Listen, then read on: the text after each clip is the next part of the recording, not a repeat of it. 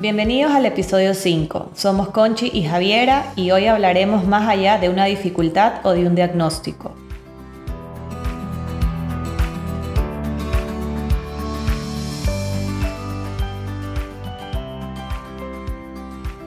Hoy vamos a conversar eh, cuando se nos presentan dificultades que nos hacen reajustar nuestras rutinas o cambiar nuestras actividades o nuestros estilos de vida.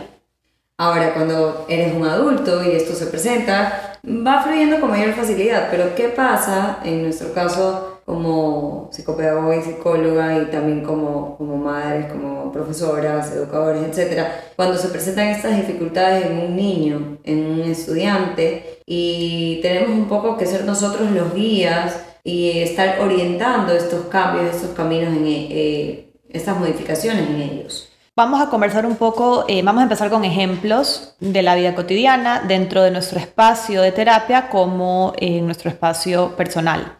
Generalmente cuando llega un caso, un paciente a la terapia, hay que realizar muchas modificaciones en el estilo de vida de ese niño.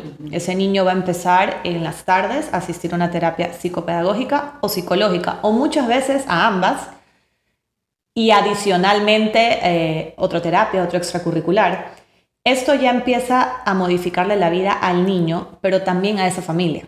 A la dinámica familiar. A su dinámica familiar. Y ahí es donde vemos como ese conjunto de que no solamente, como decíamos, cuando sucede el cambio para el adulto, puede llegar a ser un poco más fácil, sin quitarle el crédito, pero cuando es el cambio para el niño, es todo un sistema que se mueve a raíz de las problemáticas que se vayan identificando.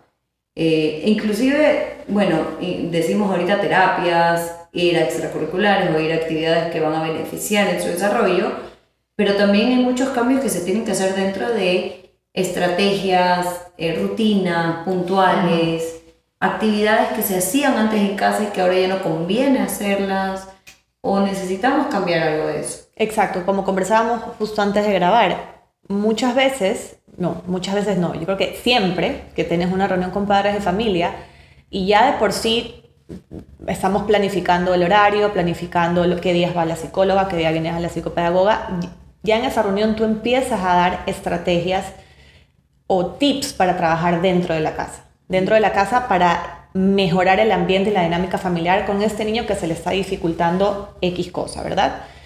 Y esa es la parte más complicada del diagnóstico o de la dificultad cuando tienes que reajustar algo. ¿Por qué? Porque mamá no quiere llegar a su casa del trabajo a tal vez cumplir la estrategia. Y no porque no quiera de mala, sino está cansada, tiene otros dos hijos, tiene su esposo, tiene que atender un hogar. Entonces, muchas veces cuando lo vemos desde el ámbito profesional, que lanzamos estrategias, lanzamos consejos para trabajar hábitos, habilidades dentro de la casa, eh, la mamá lo acepta bien, no, no, no, no, hay queja de no, hay rechazo, las papás no quieren colaborar, pero es muy difícil hacerlo y eso hace que las adaptaciones del niño no se hagan de la manera adecuada, ¿verdad? Eh, en el caso de la psicopedagogía van muy de la mano las estrategias con las que uno empieza la terapia, ¿verdad? Ok, vamos a cambiar esta dinámica familiar, vamos a cambiar esto en casa, eh, los hábitos van a ser estos, vamos a mejorar aquello. Sin embargo, a los 3, 4 meses que hay como una reunión de avances, nos damos cuenta muchas veces que está pasando que no avanzo en lo de aquí. Estamos haciendo en casa lo que recomendamos y no, ¿verdad? Porque les está costando horrores, más allá de lo que nos podemos imaginar. Eh, y, que no es solamente algo puntual que le cuesta al niño, sino es algo también que cuesta dentro de tu dinámica. Ahorita que, que, decíamos esta parte de como reestructurarte como sistema familiar, por ejemplo. Si hay cosas que, te hace, que ya haces muy natural y que de repente te dicen, no, no, no, es que eso que tú ya estás acostumbrado y que es un hábito adquirido por tantos años, no está beneficiando a tu hijo o a tu hija dentro de su dificultad o como estrategia. Entonces te toca como que ir para atrás, retroceder, analizar, cambiar y como que en cada ocasión que tú estés actuando, comportándote de esa manera, ponerle un freno de mano e intencionalmente hacer lo contrario o hacerlo diferente. Eh, sí es algo que necesita de mucha conciencia y de mucha práctica también hacia la persona eh, con su ambiente, con su entorno, con su contexto. Pero yo creo que aquí hay dos cosas puntuales y muy importantes como de, hablar y de, y de como ir eh, diversificando en nuestra conversación de hoy. Y es, primero, todos los cambios que tenemos que hacer y cómo esto afecta no solamente a, un individuo, sino al grupo. Y dos, que creo que es muy importante también considerar que cuando viene un diagnóstico, una dificultad o un inconveniente que se pueda dar en el desarrollo de un niño, viene también muchos de esos sentimientos del adulto de cómo me enfrento a esto, muchos miedos, muchos temores, y frente a eso también llegamos a tomar ciertos eh, comportamientos, ciertas como actitudes en donde protegemos o llegamos quizás a sobreproteger a este niño que está pasando por algo. Y también eso va a modificar nuestra, nuestra, nuestra manera de abordarlo. Y, y a veces como que muchas de las preguntas que nos podemos hacer es, hay una dificultad, pero esa dificultad se intensifica por mi contexto o es realmente que va avanzando y se estanca por esto. Ahorita que decías la parte de, bueno, no avanza, ¿por qué no avanza? Estamos haciendo las modificaciones en casa. Ahora que decías esta parte de que estamos, eh, como, cuando estamos estancados porque algo no está funcionando, porque algo no está como que... Eh, dando resultados, no se ven esos cambios que esperamos dentro de terapia, por ejemplo. Y tú dices, bueno, porque no se están haciendo las modificaciones que recomendé en casa, colegio, en otros ambientes. Eh, entonces, como que ahí la morfina, que el entorno es muy importante y es clave para el desarrollo de cualquier niño, de cualquier ser humano incluyendo si es que tenemos o no una dificultad que tal vez se pueda salir de la norma o de lo regular. Es que generalmente cuando tú tienes un diagnóstico, dificultad o cualquier cosa, como tú dices, no, no tiene que ser algo que se salga de la norma. Tú para, para lo que hablábamos un poquito del, en el capítulo anterior de, de los cambios, o sea, tienes que realizar cambios y estrategias en general con el entorno 24/7. ¿Por qué? Porque, eh, claro, si tú vienes a una sesión con tu diagnóstico, eh, pongamos un tema puntual, lectoescritura, ¿verdad? Eh, que ahora, post pandemia, se ve tantos casos de vacíos y tal. Si yo en terapia pongo mi 100% y este niño intenta poner su 100%, porque no está acostumbrado a ponerlo en esta habilidad que le está costando horrores. Y yo mando estrategias dentro de la clase con los profesores o en la casa con los padres o la persona que le cuida en las tardes y no lo hacen. Acuérdate que el en porcentaje lo que pasa en, la semana conmigo es mínimo, son 90 minutos semanales de lo que yo lo veo. la mayoría del tiempo está con sus papás en su casa o en el colegio y es donde él realmente va a poner en práctica este desarrollo de las habilidades que yo necesito que él desarrolle. ¿Me explico? Entonces, si yo pongo todo el peso conmigo, lo mío va a ser pasitos de tortuga, pasitos de, ni siquiera de tortuga, no vamos a llegar a ningún lado si el resto del tiempo las estrategias que necesito que se hagan, eh, tener, hacer juegos de memoria, leer un cuento, eh, juegos de mesa, eh, puede ser también jugar cartas con los papás, crear un cuento, ir al supermercado, hacer la lista del super, cositas que uno va trabajando en, la vida cotidiana. Porque lo importante que en la, en la terapia psicopedagógica, que probablemente en la psicológica también, lo que tú quieres, como yo siempre los papás, es un niño que lo que le está costando lo pueda empezar a desarrollar y que sea feliz y seguro. Porque con un niño feliz y seguro uno va a poder avanzar. Para, llegar a esa felicidad y a esa seguridad, este niño tiene que tener un entorno que el colegio le facilite el desarrollo de estas habilidades, su casa y su profesional externo. Entonces, para llegar a tener esa seguridad que te digo, si yo no trabajo en casa y en casa estamos más bien eh, achacándolo, que no puede leer, que se frustra, que le hacen hacer un deber que él no puede, no le explican. las estrategias que están utilizando con este niño más bien generan frustraciones y una, y una parte conductual que le afecta el aprendizaje. Entonces todo mi trabajo en, en, la terapia se va a desmoronar. Entonces no voy a ir avanzando, no voy a ver avances significativos en 3, 4 meses como yo quisiera.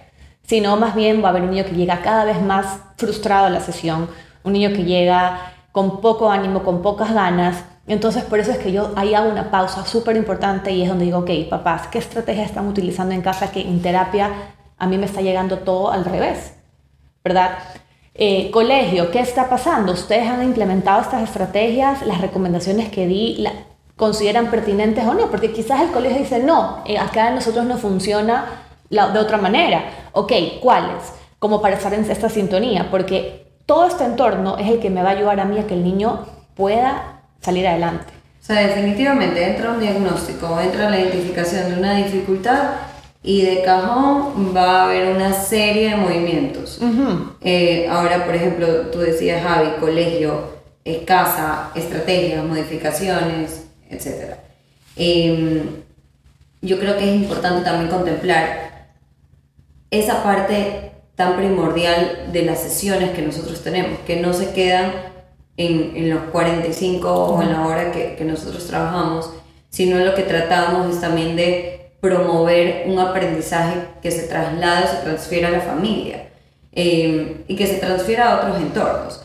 Ahora tengo una pregunta como que para las dos en general, porque creo que es algo con lo que yo me he topado personalmente y profesionalmente en mi trabajo. ¿Qué tanto uno tiene que adaptar el entorno para el niño y cuánto se adapta o cuánto uno tiene que, que luchar porque el niño se adapte al entorno?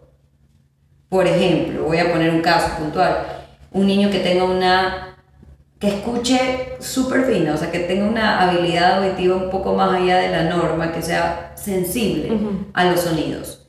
Eh, digamos que podemos adaptar el entorno al niño poniendo unos audífonos para que no escuche tan, tan fino eh, o, tan, o no tenga tanta sensibilidad. Pero ¿qué tanto estos audífonos siempre tienen que estar en la vida de este niño? O sea, ¿cuándo es el punto en donde yo digo... claro, es que yo pienso, que ahí te interrumpo, como que yo creo que aquí hay un es el balance. Es cuestión también de entender, por ejemplo, la dificultad, eh, lo que la condición, por darle un nombre, de lo que tenga X niño, X paciente. Si tú sabes que primero tienes que modificar el entorno y luego el niño, o primero el niño y luego el entorno, porque como tú dices, va a, haber, ya va a llegar un punto de que ya el niño también va a tener que ceder ante este, hasta en lo que vive, en el entorno en el que está. Porque va a ser su cotidianidad y ese niño va a ser un adulto. Entonces, esa parte es complicadísima. Tal vez como profesional tenemos un ojito más preciso, más clínico, decir, mira, vamos a trabajar este tiempo así, este periodo, las adaptaciones van a ser estas. Y quizás después se lo pone en periodo de prueba al niño en X cosa, ¿verdad? Pero hablándote desde el lado de mamá, una mamá ya no es psicopedagoga, ya no es psicóloga con su hijo, entonces pierde mucho el, ese niño eh, es así, está con un tema de sensibilidad o es mala crianza, es, un, es, un, tema conductual o es algo sensorial, o sea, se te vienen tan, tantos conceptos a la cabeza que tú ya no marcas una línea de dónde sí y dónde no, entonces y que hoy en día tenemos mucha información, eso también nos juega Eso juega súper en contra, porque con toda la, primero que con toda la información que yo tengo como profesional, cuando yo voy a mi casa, yo digo, no, no quiero ni, ni, ni ver, prefiero ser la mamá que no, no sabe ni entiende nada, en el sentido de que si veo una conducta extraña, eh, algo que me llame la atención, más bien lo dejo a Jorge y digo, ¿tú qué piensas de esto? Porque quiero, me explico. ¿Cómo vas a tu esposo? Ajá, porque... Por esa naturalidad. Es que yo, yo creo que soy muy exigente o muy como con este ojo, yo no quiero el que, que mi hijo sea mi paciente. Porque yo puedo ser o muy como no pasa nada, o no, esto es normal, o pasa todo. O pasa todo. Me explico. Por eso te digo que es muy, es muy difícil, eh, o sea, conversando lo que estamos hablando de en qué momento podemos determinar quién se adapta a quién, el, niño al entorno, el entorno al niño. Como profesionales creo que tenemos la mirada perfecta en ese niño para decirle al papá, vamos a trabajar de X o Y forma. Pero con un papá, desde el punto de vista de un papá, y te lo digo por experiencia, poquita experiencia que tengo, mi hijo es chiquito, es muy difícil saber en qué momento yo expongo a mi hijo, le digo, no, él tiene que crecer escuchando la bulla, pero no sé si lo estoy exponiendo a algo que realmente no está listo él. Y que es tan desagradable que llega a ser como, o sea, que él no tiene las herramientas todavía para controlarlo. Entonces uno intenta implementar lo que generalmente los consejos que le da el papá. Pero tú dices, no, a ver, yo ahorita no quiero portarme como esa psicóloga, esa psicopedagoga, esa terapista de lenguaje, esa no soy yo, soy su mamá. Soy yo tengo que conocer a mi hijo, saber sus necesidades.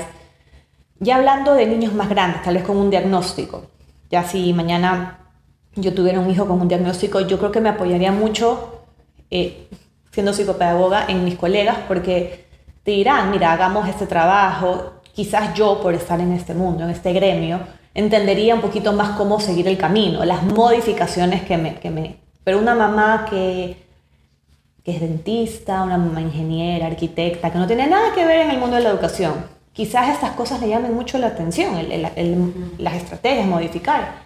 Entonces, hablando desde el tema de modificarle el horario a la mamá, hablemos de la mamá que no trabaja porque tiene que dedicarse a estos niños, que van a terapia, que, que tiene que acompañarlos, que tiene que llevarlos. Entonces, ya de por sí esas mamás dejan de tener un poco de vida personal propia, porque son mamás que se levantan, llevan a estos niños al colegio, hacen todo lo de la casa en la mañana porque recogen y llevan a terapia de lenguaje, a psicóloga, a, psicopedagoga, a la evaluación, eh, a, la terapia ocupacional. O sea, tenemos casos, tenemos casos de que, que todos los días esa mamá te lleva, te sube. Piensa en esa mamá que quizás no le estamos cambiando tanto las estrategias dentro de casa, porque tiene un equipo grande, ¿verdad? Em, Pero la agenda no para. La agenda no Entonces ella pasa en el carro, ella pasa en una sala de espera y pierde un poco eso de, bueno, ¿y ahora yo qué? O sea, cuando descanso, ya el sábado, claro, el sábado es la que eh, estamos con, con, nuestros hijos, en familia, pero también me crearon un tiempo para mí. Y también se pierde hasta inclusive esta mamá en la espontaneidad de la relación con su hijo, con su hija, en un parque, en una fiesta. Exacto. En una rutina un poco más eh, abierta. Ojo, no queremos decir que lo otro no es importante, que esto es importante. O sea, aquí estamos conversando. Contando lo que se, nos acordamos de experiencias. Contando lo que se nos viene también en el sentido profesional que, que, que creemos pasa mucho en los entornos de cada casa cuando llega esto de, ok, esta llamada de tenemos una, como por, ahí le dicen, una banderita roja o una, una señal de alarma que se nos prende y debemos actuar. Y esta parte de actuar involucra, puede involucrar algo temporal y específico como algo muy amplio y a largo plazo. Y todo lo que, bueno, pues venga con, con eso que, que a eso es a lo que vamos. No se queda solamente en ir a asistir a un profesional externo, no se queda ahí.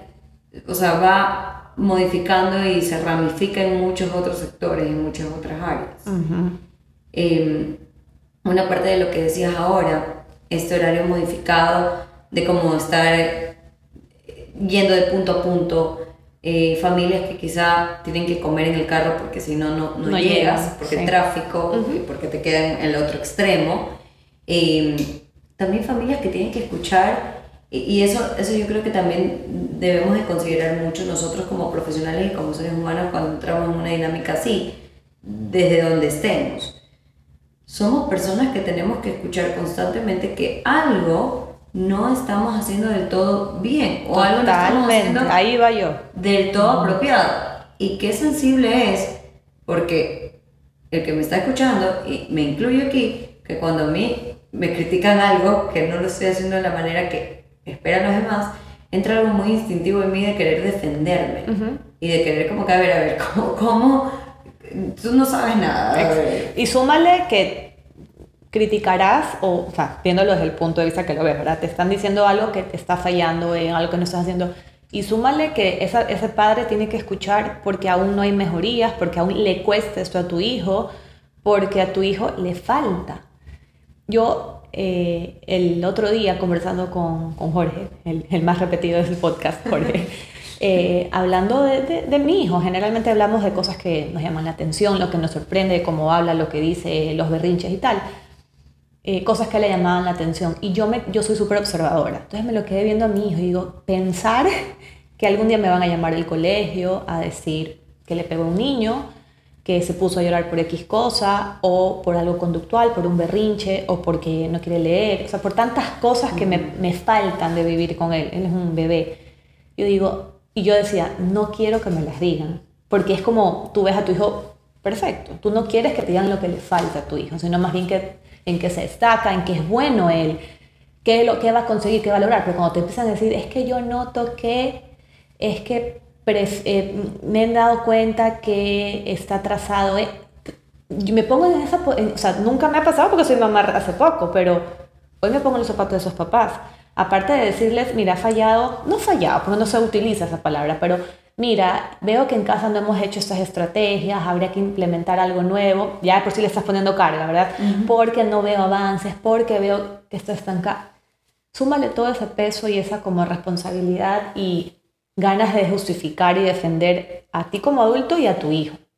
Porque creo que a ningún papá, estoy convencida, le gusta que le diga lo que a un hijo le falta. No, y, te toca, creo que un temor muy, muy fuerte. Muy fuerte. Y como es casi que el dedo de la llaga. Es el dedo de la llaga. No es la persona que más amas y es que, tú no quieres que, es que tú no quieres que te digan ni siquiera que le cuesta leer.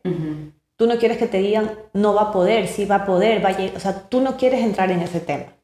Y cuando por muy amable que lo pongas, por muy y con palabras bonitas lo adornes, seas muy empática con esos papás, es su hijo, no el tuyo. Tú lo vas a querer por ser tu paciente, tu alumno, eh, le tienes cariño, le tienes cariño a esa familia, al niño, estás súper involucrada en su desarrollo, pero tú te vas a tu casa, diste un consejo y, bueno, me explico, tú haces tu trabajo y... Pero yo me pongo al lado del papá, es decir, recibir esa información, tomar decisiones, lo saco de aquí, lo meto acá, eh, voy a esta terapista o mejor a esta, ¿qué piensas tú? Me espero, o sea, tantas cosas. Y sin embargo, a veces este niño es un trabajo un poquito más difícil, más complejo, y te dicen, no, es que no, no ha funcionado esto de aquí. Entonces, realmente es lo que conversábamos en el primer episodio de la maternidad, cuando yo creo que cuando todos los profesionales que empiezan, eh, jóvenes, como lo hicimos tú y yo, chiquitas, de, graduadas de la universidad, estamos empapadas de información, tenemos muy buen trato con las familias, pero el momento que ya tú tienes tu hijo, por más que tu hijo no tenga nada, por más que tú lleves dos, tres años con tu hijo en la normalidad de la maternidad, de maternidad, aunque la maternidad nunca es normal, tú empiezas a empatizar el triple con los papás, porque te pones totalmente en esos zapatos y, y siempre terminas riéndote porque dices, sí, te estoy diciendo a esa mamá que creí nunca ser, esa mamá exagerada o esa mamá que no quiere que le digan nada. Pero es que realmente, Conchi, nadie quiere que le digan nada a sus hijos que les falta o que les cuesta. Esa es la verdad. O sea, sí es un punto de tenerlo muy, muy en cuenta. Yo creo que tenemos un trabajo muy humano en nuestras manos. O sea, no es un trabajo, ahorita decíamos, bueno, vienes a la sesión, terminamos y chao. Eh, creo que en nuestro caso no es así. Eh, creo que puedo dar fe de que tanto tú como yo somos, bueno, y las colegas con las que nos rodeamos, somos profesionales que no es tan solo como que, ah, ya viene un trabajo, ya chao, nos vemos en la próxima, sino que hay una continuidad, hay obviamente una planificación, hay una también ocupación de lo que nosotros queremos eh, trabajar específicamente como plantear objetivos hacia eso. No, y, definitivamente hay niños que te quitan el sueño. O sea, casos de tomar decisiones y llamar a, tus colegas y decir, voy a decir esto en la reunión, ¿les parece bien estar hasta las 12 de la noche dándole vueltas a... Hacer hasta una triangulación, claro. que hacer realmente un trabajo en equipo, porque por mucho que tú no seas cabeza de un equipo, eres parte de un sistema, de, un, de, una familia, de un equipo profesional quizás. Y esa familia que confía ciegamente en ti. Sí, y de un colegio, y todos tienen una información que lo que queremos todos en conjunto es el bienestar de ese niño, ahora y a largo plazo. Exacto. Que eso es otra cosa, o sea, también uno va seteando objetivos de acuerdo a lo que quiere lograr más adelante. Eh, bien dicen que los desafíos de hoy día pueden ser las fortalezas del mañana si uno sabe cómo redirigirlas. Eh, pero sí es muy importante tener como muy racional esta parte, muy consciente esta parte de esta otra familia que está recibiendo todo lo que yo le estoy dando, está también desde un punto de, de dolor, de incomodidad, de cambio, y yo tengo que ser empática y yo debo también de, de tratar de enfocar o, o de como tener este vínculo que me permita sí empatizar, pero también conectar y poder dar esta información de la manera más asertiva. Porque más que dar la información de una manera amable, yo considero que la amabilidad, respeto siempre de base, pero sí hacerlo de una manera muy asertiva. Hay personas que necesitan quizás las cosas más directas, hay otras personas que necesitan eh, ojo, con esto no es que digo eh, que la información cambia, pero la manera en que la dices, cómo la dices. Es que nunca falta el papá que a veces sale de, de una evaluación o de, o de, una entrevista de padres y por el mismo hecho de ya ir a esto, ¿verdad? De saber que estás yendo por tu hijo, a una evaluación, a una, a una entrevista con padres, lo que sea, para tratar algo de tu hijo, ya de por sí te pones con los nervios de punta como cuando vas al doctor, como cuando tienes que hacer un examen, ya te llegan los resultados y estás un poquito nervioso revisándolos. Ya de por sí que estás ofuscado por el tema, a veces la información que recibes del profesional, como tú dices, no, no, no la recibes como deberías. Que quizás están hablando de algo sumamente sencillo, sino que claro, te la adornan con unas palabras que no las entiendes, no las llegas a comprender del todo. Y el papá se, se tumba, se, se bajonea porque considera que la cosa es peor, eh, que las cosas no van a mejorar. Entonces el mensaje, como tú dices, no fue, el mensaje sí, fue lo que, es lo que tenías que decir, pero no fue lo suficientemente claro para este papá que necesitaba que se lo comuniques de otra forma, quizás. Esa parte también es súper complicada. Eh, a mí me llegan muchos papás también aquí un poco confundidos entre una cosa y la otra, porque claro, están abrumados con la información que ellos no, no, no tienen cómo dominarla. Siempre pongo el ejemplo, que creo que lo he puesto antes. Cuando uno va al doctor con un examen de sangre, uno ve puros asteriscos, uno dice, ya fui. No, y te ponen todo en negrita y tú dices, no sé qué tanto, no sé qué... Yo ya, tú llegas simplemente diciendo, ya, ya, ya, me fui del mundo. Y el doctor lo ve y está de lo más campante. Te dice, una cosa que tienes que tomar vitamina C y comer mejor. ¿Y tú qué? Y tienes toda esta evaluación, esto, todo este examen en asterisco. O sea, Generalmente yo lo comparo mucho. Aquí llegan los papás con un diagnóstico, una evaluación y tú, a ver, tranquilo, vamos a hacer una observación, vamos a ver, analizando la evaluación, no, realmente el trabajo es ABC, pero claro, un papá que no sabe interpretar esa información o que quizás alguien no se la supo dar de la mejor manera. Sí, pesa. Pesa mucho, pesa mucho, mucho. Sí, también es como la intervención y, la, y el acompañamiento que puedas hacer de este proceso. O sea, no solamente quedarte en que, ok, das la información y ya dejas hasta ahí, sino también como un poco el acompañamiento que se den. Pero... Claro, es que yo te digo, mira, yo como profesional, al dar eh, acompañamiento a mis padres, a decirles, su hijo presenta X trastorno, déficit, dificultad, lo que sea, ¿ya?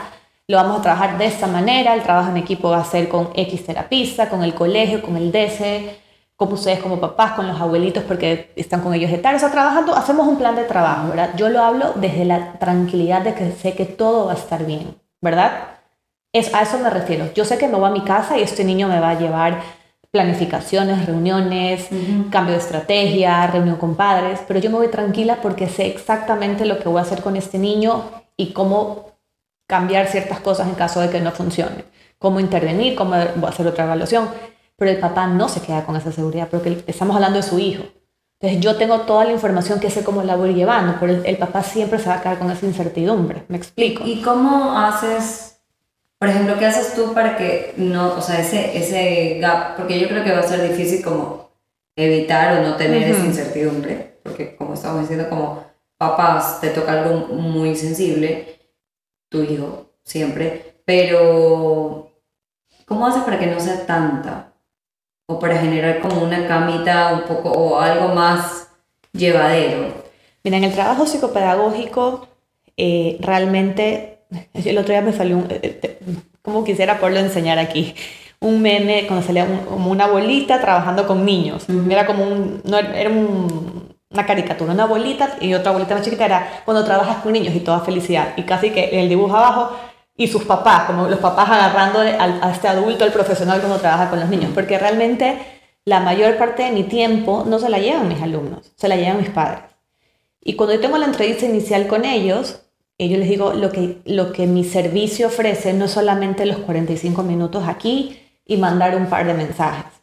Yo creo que lo que a mí me ha servido definitivamente es el acompañamiento que le doy a cada familia. Y el acompañamiento es clave, porque eso también yo te quería comentar. A pesar de que yo sugiero cosas, eh, envío estrategias a trabajar en la casa, yo les pregunto algo, digo, a ustedes los hace, cuéntenme qué les hace, qué los hace feliz como familia. ¿Cuál es su dinámica familiar? ¿Qué hacen? ¿Qué les gusta? ¿Qué no les gusta? Ustedes llegan a la casa y no les gusta hacer, no me gusta hacer deberes, me dicen. Ok. No me gusta tener que llevarlo al extracurricular. Ok. todas esas preguntas hago, porque en base a su dinámica yo trato de implementar estrategias que no sean pesadas para ellos.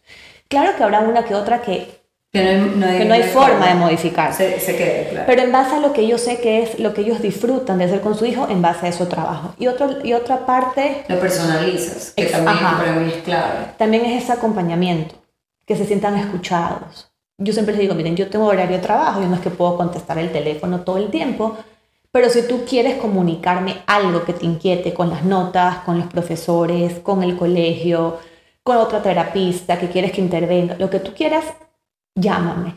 Y, y yo, te, yo acompaño ese proceso.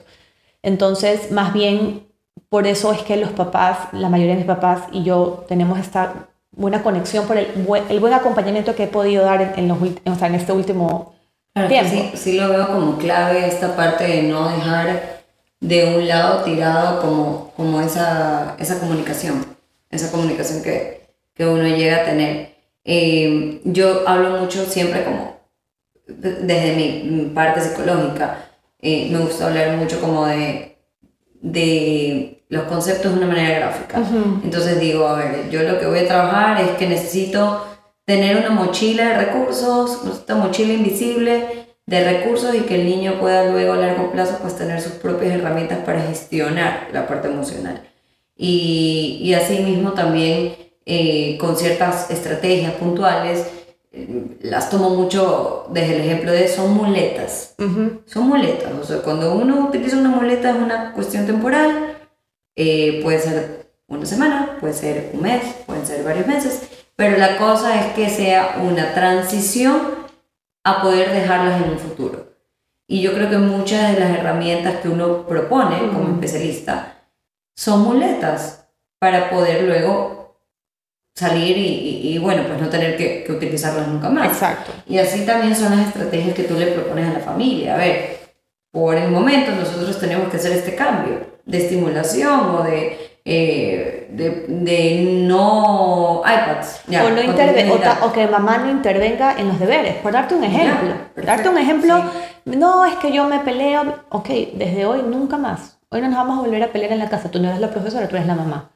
No, pero ¿qué vamos a hacer? Ya vamos a buscar la estrategia precisa. Pero ese tipo de cambios, porque quizás a largo plazo, cuando él tenga mayor aceptación y tal, puedas volver a intervenir. Pero por el momento ahorita no. ¿verdad? Y que ahí se me ocurre otro, otra, otro tema que también me parece interesantísimo de tratarlo en esta conversación, es qué tanto llegas también a dañar tu vínculo con esa persona por exigir, exigir, exigir, forzar, forzar, forzar.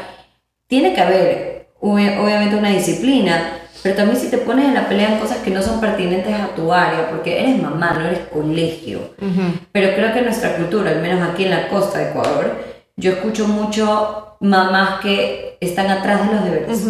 Están atrás de que estudie y que se sepa todo perfectamente o de que la maqueta le quede preciosa. Entonces ves a mamás y papás que están desgastados y cansados porque tienen que ir del trabajo. Exacto. Entonces, por ejemplo, esa estrategia, cuando generalmente yo suelo cambiar, a ver, yo no quiero aquí mamás profesoras ni papás que lleguen a tomar la lección. Generalmente se les da la estrategia y el cambio que se va a hacer. Y yo les digo, yo no quiero que me hagan niños que ustedes persigan, porque la responsabilidad del deber, de la maqueta, la carpeta es de él. Y desde hoy vamos a ser un niño responsable, porque hay que trabajar en la responsabilidad y disciplina del niño. Por más dificultades que tenga en cualquier área, por muy diagnóstico y muy trastorno, no importa. Vamos a trabajar dentro de la medida de lo que el niño me permita en su disciplina y su responsabilidad. Entonces, yo necesito a la mamá que esté atrás del deber. Porque me proyecto en un futuro y esa mamá que está atrás Yo no quiero la mamá que a los 12 años y a los 15 y a los 18 y a los 20 siga atrás de eso. Entonces le digo, yo no quiero verte a ti. Entonces le pongo los ejemplos. Y yo creo que cuando tú tienes esa como conversación a largo plazo de hablarle no solo de el contenido del colegio ahorita, en tercera básica, en cuarto básica. Sino, ese, ese futurial un poco. Cuando tú le proyectas y le dices, ¿tú quieres esto, esto, esto? No ok, vamos a empezar entonces desde eso, desde no perseguir con la maqueta o con la agenda. Entonces, claro, que los cambios, ahí es donde tú dices, los cambios que uno hace en edades tempranas tienen un impacto muy importante y positivo en la vida adolescente y adulta.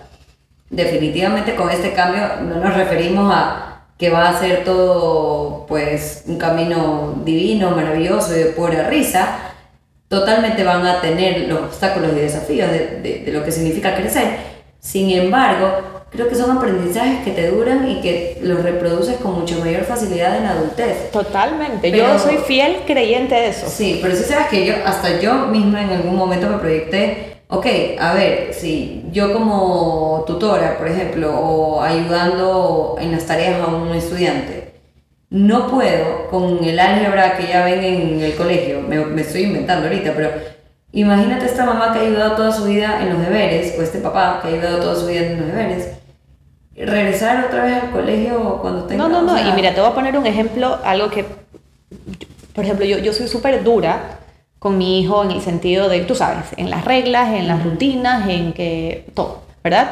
Exigente en mi trabajo, con mis padres, eh, con el buen acompañamiento, pero súper, me cambias, me subes, me bajas, me das la vuelta, regresas, mira.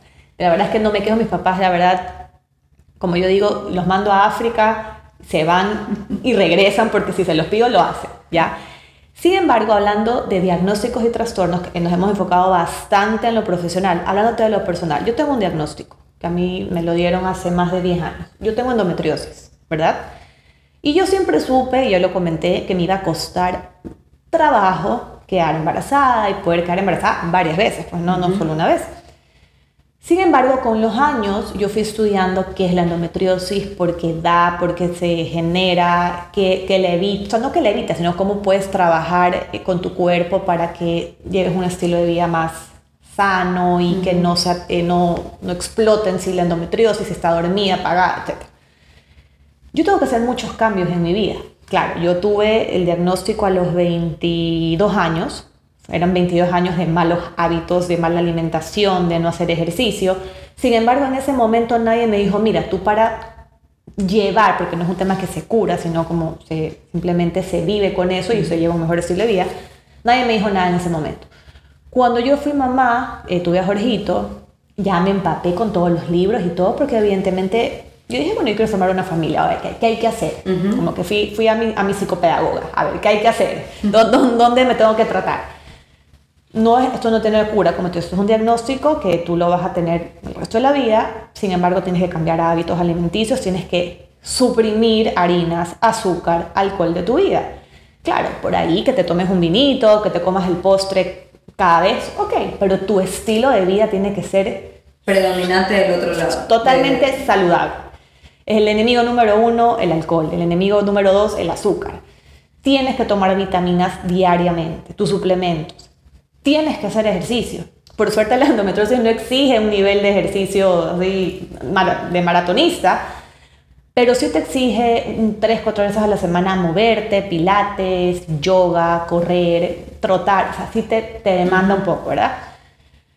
Eh, el hecho de hacerte unos masajes, los hace, o sea, todo lo que conlleva cambiar tu vida, levantarte temprano, acostarte temprano, no usar ollas de teflón, usar ollas de acero quirúrgico.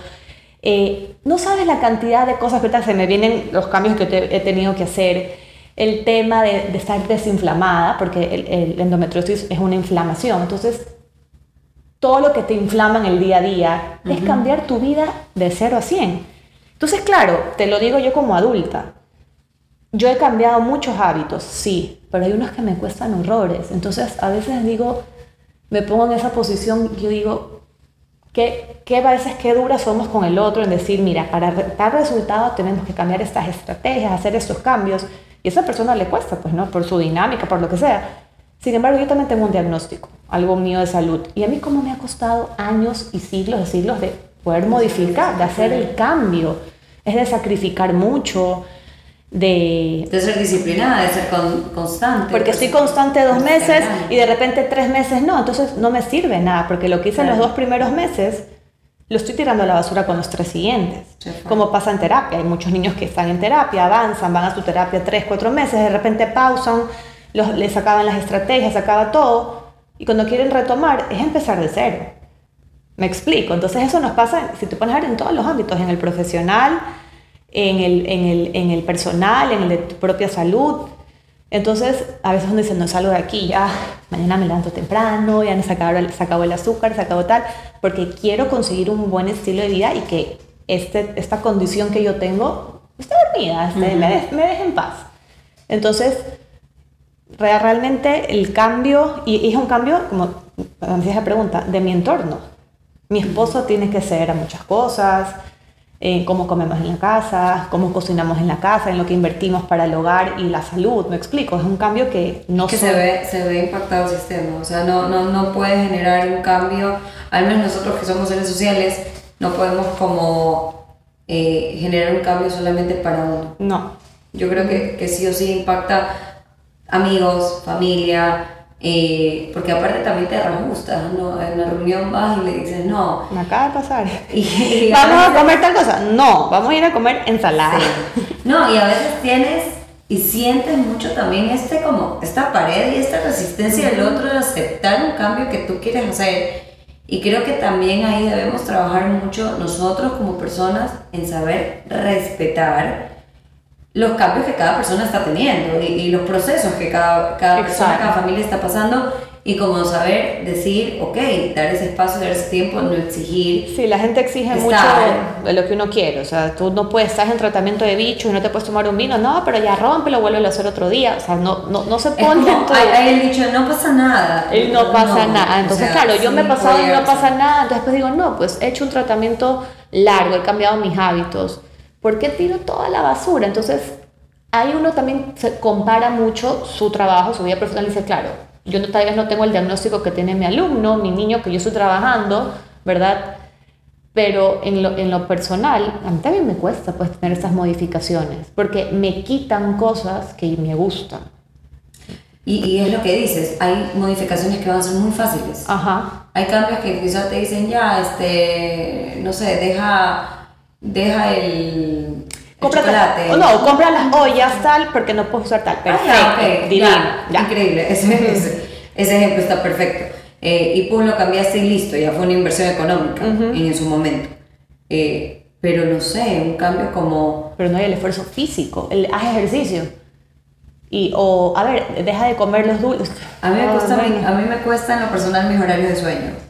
Ya tengo una amiga y colega que en algún momento vendrá acá a hablar sobre el sueño y y ya me lleva repelando algunos retantos. Claro, algunos, entonces imagínate que, que mañana tú tengas la palabra diagnóstico, ¿verdad? Tienes un diagnóstico, tienes una dificultad y te, justamente te dan donde más te cuesta. Entonces, ponte, pongámonos ahora en los pies de los niños. El niño que viene a terapia está viniendo por lo que más le cuesta. Y hacerle los cambios en casa va a implicar tantas cosas, tantos malos ratos, tantas... Subidas y bajadas, porque Exacto. el proceso nunca va a ser lineal. El proceso siempre se va en subir, bajar, subir, bajar. Eh, pero sí, un diagnóstico no se queda solamente en, la palabra o en el informe que te entregan eh, o en decir, bueno, estas son las estrategias aquí nos vamos y aquí nos quedamos. Generalmente a veces ni siquiera uso la palabra diagnóstico, sino ya lo haces como parte de tu vida. O sea, me explico, ¿verdad? Porque a, no eres tú, es una parte. Es una, claro, pero generalmente cuando tú dices diagnóstico, es te encasilla. No, como, que te encasilla. Entonces, por ejemplo. Sí, y creo que ese es el miedo también de, muchos, de muchas familias que llegan a nosotros, como que un diagnóstico sea un encasillar. Encasillar, exacto. Y yo te podría decir que hasta un miedo de mi hijo o mi hija nunca va a ser feliz. Ajá. Como esa, esa, O no va a ser igual que el resto. Y, yo, y me pregunto, ¿qué es ser igual al resto si nadie es igual a nadie? O sea, todos somos diferentes, ¿no? Pero cuando tú ya dices, ¿qué, qué te diagnosticaron? Suena como... Determinante, así. Exacto. Entonces, por ejemplo, por darte el ejemplo mío, ¿verdad? Porque yo en durante mi infancia a mí no me diagnosticaron ninguna dificultad en el aprendizaje ni nada psicológico, pero porque creo que no, no, era común, porque creo que me pudieron haber diagnosticado fácilmente como ya Conchi lo ha hecho en varias ocasiones. Sin embargo, ahora adulta, que sí me diagnosticaron algún tema médico, tema de salud, al principio te chocaba a millón decir, tengo X cosa, tengo endometriosis. Hoy por hoy yo soy súper orgullosa de contar mi historia. ¿Por qué? Porque quizás me he involucrado tanto y he averiguado y he salido adelante y fui mamá que como que quieres como que contárselo al resto. Ha salido como victoriosa de la, del diagnóstico. Sin embargo, es una palabra y, y, como que pienso que cada familia, eso es como su... Como ese eco que se queda en Sí. Estás como en esa cueva constante que te repite lo que, lo que te están diciendo. eh, sí hay que tener como mucha, mucha, como regresar o mucha conexión hacia también cuestiones personales. Creo que, que hay esta parte personal que nunca se va, que es la que nos hace ser humanos. Sí. Y que no la podemos omitir. Definitivamente como profesionales vamos y tratamos de ser siempre lo más objetivo que lo más objetivos que podemos. Eh, sin embargo, somos, y como decía hace un momento, damos un servicio humano. No damos un servicio quizá de ofrecerte una camiseta que no estoy desvalorizando para nada. Eh, eh, no, o sea, el servicio de que simplemente das un servicio, ¿verdad? Pero es un producto, es un... No tienes esa relación. una entrega y no, no establece un vínculo, una relación que en nuestra área de trabajo se tiene que realizar con el debido respeto y profesionalismo. Exacto. Em, pero es un poco lo que, lo que estaba diciendo y creo que para cerrar esta conversación, que me trae mucha reflexión a mí hoy día, me deja un poco con mucha... A mí me eh, deja con ganas de dormirme y mañana no comer azúcar. no, pero me deja pensando muchísimo en todos esos cambios, en cómo nosotros recibimos las noticias, en las angustias o en los miedos, en los temores que nos pueden despertar y en que todo proceso tiene un inicio que va a ser así bien rocoso, de, caídas. Eh, que el camino vas a irte de nuevo al inicio y regresar probablemente. Sí, y que, y que por mucho que nosotros como profesionales tenemos que abordar una situación, dar noticias, comunicar, eh, nunca va a dejar de ser importante ese trabajo en equipo.